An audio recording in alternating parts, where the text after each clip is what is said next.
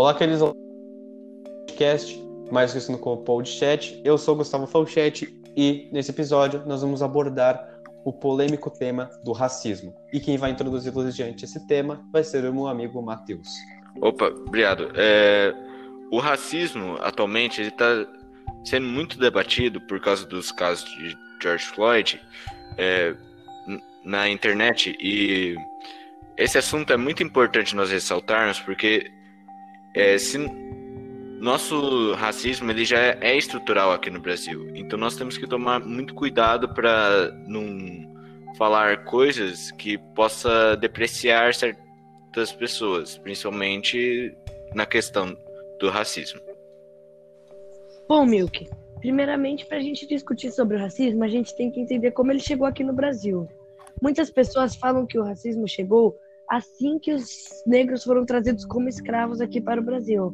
Mas na verdade isso está totalmente equivocado, pois quando os negros eram escravos, eles eram tratados como objetos, como objetos de venda e troca. Na verdade, o racismo aconteceu quando a princesa Isabel aboliu a escravidão, pois a partir daquele momento, diante da lei, os negros e brancos eram para ser iguais, mas os donos de engenhos de fazendas não quiseram tratar os negros de igual para igual, o que acabou prejudicando os negros, tanto criando este preconceito, que é o racismo, e deixando eles numa situação econômica muito ruim, pois muitos negros moravam em favelas, que é o que conhecemos hoje, e também tinham que voltar a trabalhar para os seus donos em troca de comida e moradia. Para proteger os negros, foram criados feriados como o da Consciência Negra. Porém, atualmente, muitas pessoas acham esse, esse feriado desnecessário. E puxando esse gancho do Brasil, eu andei pesquisando alguns dados geográficos sobre o racismo e eu acabei achando que o Rio Grande do Sul, de acordo com um jornal, é um dos maiores estados com número de ocorrências de injúria racial ou racismo.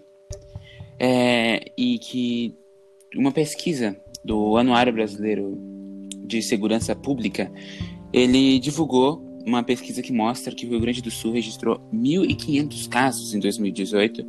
O número representa uma alta de 7,3% em relação ao ano anterior, 2017, que teve 1.400 casos.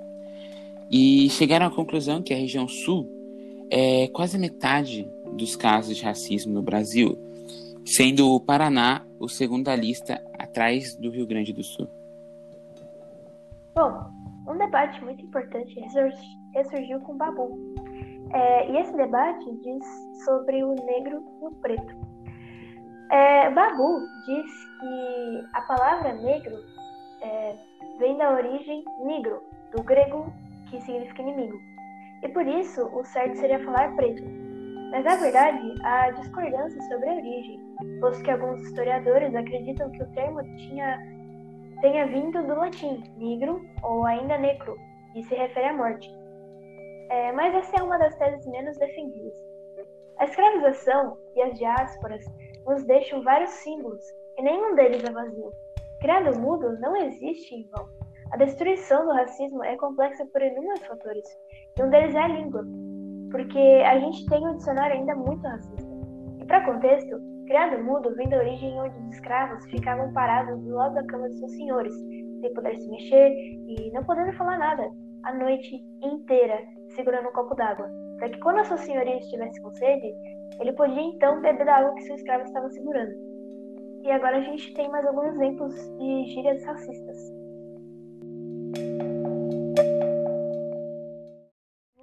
sobre 10 expressões racistas. Primeira palavra é mulata, que vem da expressão mula, que é o cruzamento do cavalo com a jumenta. Segunda palavra é moreno, que vem da expressão moro, que é uma expressão inventada pelos europeus no século VIII. Terceira palavra é da cor do pecado, que era usada na Igreja Católica para dizer que preto é um pecado, e falavam que a escravidão nada mais era que o castigo divino. A quarta palavra é os criados mudos. Era eram os escravos que tinham que ficar do lado da cama dos seus senhores sem fazer nenhum pio. A quinta palavra é a coisa tá preta. É uma expressão que diz que a coisa não está muito boa. A sexta palavra cabelo bombril, que é uma expressão que diz que, que é um cabelo ruim. A sétima palavra é serviço de preço, que quer dizer que fizeram um serviço mal feito. A oitava palavra é meia tigela, que os negros que trabalhavam lá, como punição, ganhavam uma meia tigela. A nona palavra é não sou tua negra. É uma expressão que quer dizer que a escrava negra era, era literalmente propriedade dos homens brancos. E a décima palavra é degrinir. É uma expressão que diz se tornar um negro é maldoso. Para finalizar, eu gostaria de mostrar como o racismo é retratado na área de literatura, lendo o poema Negro Forro de Adão Ventura. Minha carta de alforria não me deu fazendas, nem dinheiro no banco, nem bigodes retorcidos. Minha carta de alforria costurou meus passos aos corredores da noite de minha pele.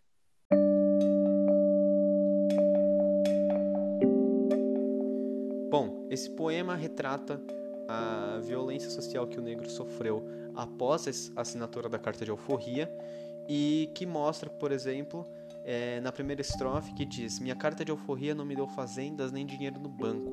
Ou seja, a sociedade e o governo da época não fizeram questão nenhuma de garantir um futuro bom para esses negros ex-escravos. O que mostra que o racismo é presente desde aquela época. E ele não precisa ser apenas violência verbal, pode ser uma violência social, como por exemplo vemos agora. E vemos na nossa sociedade atual, que é a exclusão social, é a violência contra o negro. E, por exemplo, uma pesquisa no IBGE diz que dos 13 milhões e meio de pessoas vivendo em extrema pobreza, 75% são pretos ou pardos, o que mostra que a nossa sociedade não evoluiu nada de lá para cá. Desde salários injustos, desde desigualdade, é, tanto econômica quanto social, do negro. A nossa sociedade é racista estruturalmente. Nós temos o racismo refletido em diversas áreas do nosso Brasil. E com essa análise, eu gostaria de fazer uma pergunta a você, querido ouvinte. Será que todos nós somos racistas? Depois que a gente fez essa análise e contextualizou com o nosso Brasil, será que a gente é racista? Fica aí a pergunta para você. E a gente se vê em mais um episódio.